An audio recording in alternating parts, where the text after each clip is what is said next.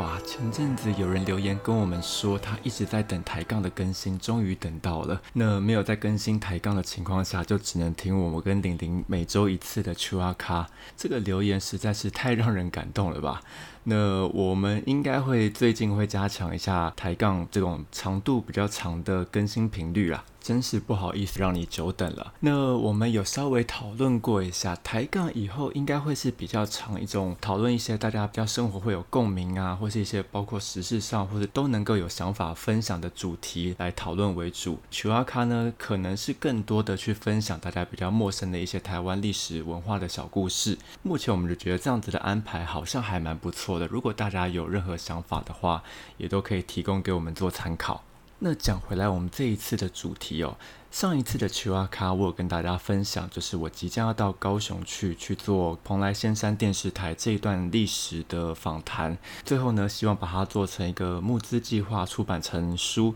目前呢，出版社已经有回复，好像是蛮有意愿的。那正式下去之前呢，我现在在图书馆啊、国图啊跟台图去做蛮长时间的资料整理，包括其中有一项是我会去调从一九五零到二零一零。年这段时间的报章杂志跟资料，然后我查完资料的感受是，实在是太让我惊讶了。这种惊讶的感觉，就好比像是我大学的时候，在各种社运场合跟人家聊天的时候，第一次听到郑南荣的故事，就是那种啊，这个时间离我们这么近，然后我还已经刚出生没多久，这么近代的事情，这么大的事情，我们怎么完全都不知道？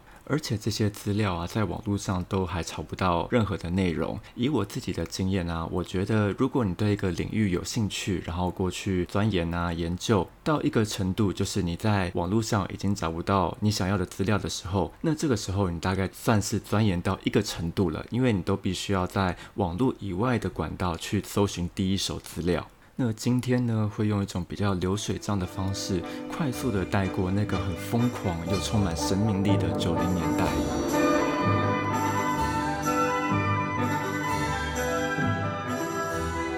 以前在读书的时候，或是看金曲奖、金鹰奖的颁奖，他们都会说。刚解严的时候的九零年代，台湾是最充满生命力的时候，因为所有的束缚一时之间都解开了，方方面面的包含言论、创作、音乐各种方面，你想说什么就可以做什么。原本我以为对这句话我已经是有一定的理解了，直到我查资料之后才发现，哎，我理解的远远的不够啊！就我原本的认识啊，我知道在解严刚初期的时候，那时候出了一个摇滚朋克歌手赵一豪。推出了一专辑叫做《白痴的谎言》，它成为台湾史上最后一首劲歌。那当时他的曲风跟他的妆容可以说是台湾朋克的代表。解严过后没几年，出现了黑名单工作室，以标榜台语文化、台湾文化为出发，影响了自此二三十年后的台湾音乐发展。同年呢，在九零年代，林强推出了《向前走》，九零、九二、九四年各推出一张专辑。然后这段时间呢，又发生了从解严到废除动员戡乱时期，到修正刑法一百条。这个大概会是我还没查资料之前，我大概对九零年代的一个基本的认识。虽然是只讲出各种事件的名称，那可以想象中间是经过很多的冲突啊、抗争啊，才会有这样子的结果。大家听到这边，应该大部分都还认识，只是有个小小的疑问，就是。刚刚提到的第一个名字赵一豪是谁？关于他是谁，我们接下来会开一集来专门来介绍赵一豪啦。因为他是自己也认识，然后也很崇拜，也觉得他是影响台湾朋克跟摇滚乐的一个重要人物。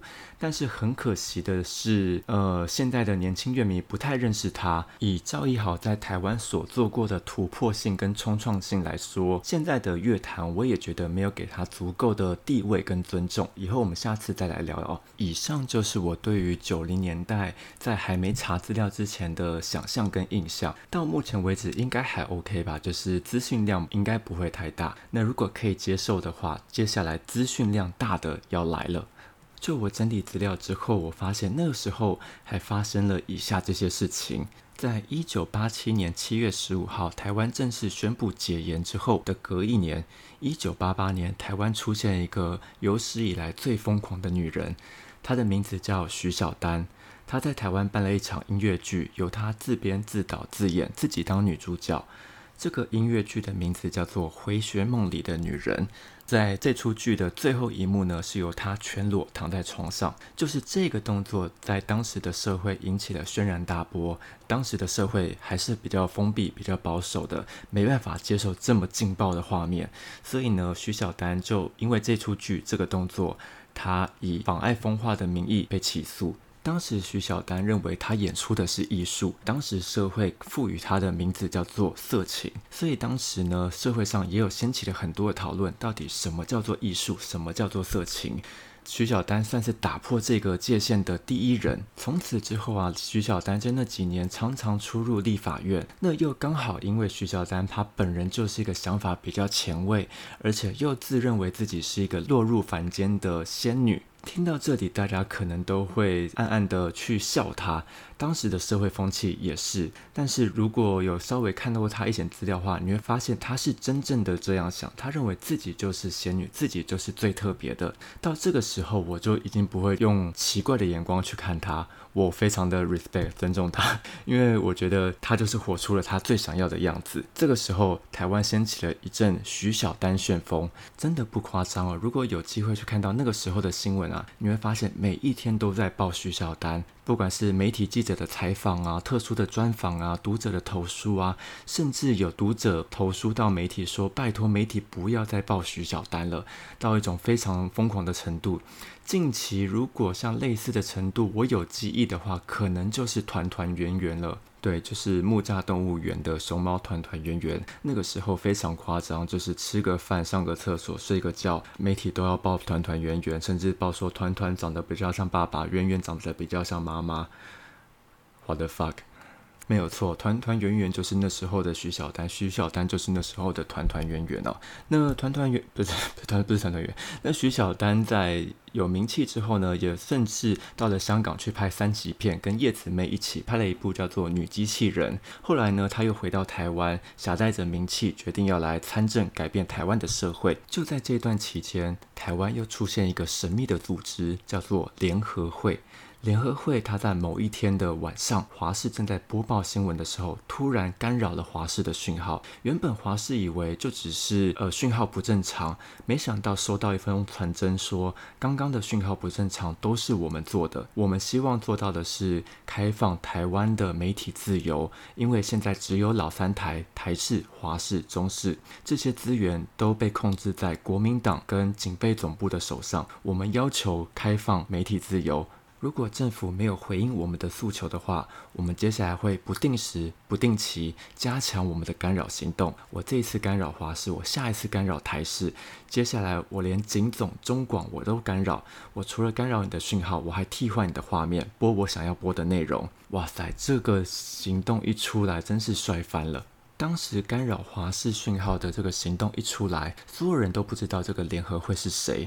那他们也认为联合会根本没有那么大的本事去做到他所说的干扰讯号，甚至替换内容。但是联合会一再的做到了。接下来有一个多月的时间，联合会不断的预告、放话、行动，让所有的人一时之间拿联合会一点办法都没有。就在政府、电视台、警备总部都还为着联合会焦头烂额的时候，这个时候，台湾第一家地下电台——全民电台，在一九九二年成立了。这个时候的地下电台都是用短波讯号，当时会用短波讯号，主要的人呢就是计程车司机。当时的问讲呢都是用无线电来彼此通讯跟收听地下电台的广播。当时的广播内容都在讲些什么呢？因为这些地下出身的人都是比较独派、台派一点，他们非常的勇于去冲撞体制，就是当时刚解严，但是还没有完全下放的台湾社会跟国民党。所以呢，他当时就经常会号召计程车去到现场示威。抗议，当时还发生一个国民党旧党部拆除事件，大意是说国民党想要从旧址搬到新址，全民电台就跟大家讲说，哎，他要拆除的旧党部呢，有八十几年的历史，是古迹耶。那你怎么可以拆除？他们说这个意思呢，其实就是反讽当时中正纪念堂只有三十几年的历史就被纳入到古迹里面，所以他们就号召说，你要拆除旧党部，那你要连中正纪念堂一起拆啊。于是呢，有几百台的计程车司机就来到现场，不断的示威抗议，甚至冲到中正纪念堂，把中正纪念堂当作赛车场一样横冲直撞，到处破坏喷漆。大家可以想象，这个时候的台湾社会，台面上要这个应对联合会的盖台讯号干扰，台面下又有地下电台去指挥民众、计程车司机去到会议的现场示威抗议。你可以想象，哇，那个时候的社会真的是很很草根，很有生命力啊！就在全民电台设立后的一年，又出现一个更生猛有力的地下电台——台湾之声。当时啊，所有人都听台湾之声跟全民电台，他也是当时执政党国民党的头痛的人物哦。以上呢是用比较流水账的方式，大方向的讲出我所查到的九零年代。这当中还有非常多精彩跟曲折离奇的故事。有机会我们会在访谈的过程中，把这些故事一点一点的还原出来，也许是变成个别的丘阿卡。不晓得大家听到这些故事，会不会有跟我一样觉得很震撼的感受哦？如果大家有兴趣的话，你也可以试着把刚刚讲到的内容拿去 Google，你会发现除了徐小丹之外，其他的内容可能包含全民电台啊、就党部拆除事件啊、台湾之声啊、联合会啊，都查不到什么内容。如果有，大概都只是带过而已。我觉得是蛮可惜的一件事啦。那为什么今天会特别挑九零年代呢？刚好就是我们会去。调查书中的内容是很重要的一块历史。那接下来呢，就会去访谈到当事人，去了解到当时他们到底怎么策划的，政府呢又是怎么对付他们的。希望都可以好的结果啦。如果你对于这段历史有兴趣，或是你知道自己的朋友啊、亲戚啊有实际参与过这段历史，也都欢迎跟我们联络。那就先这样啦，拜拜。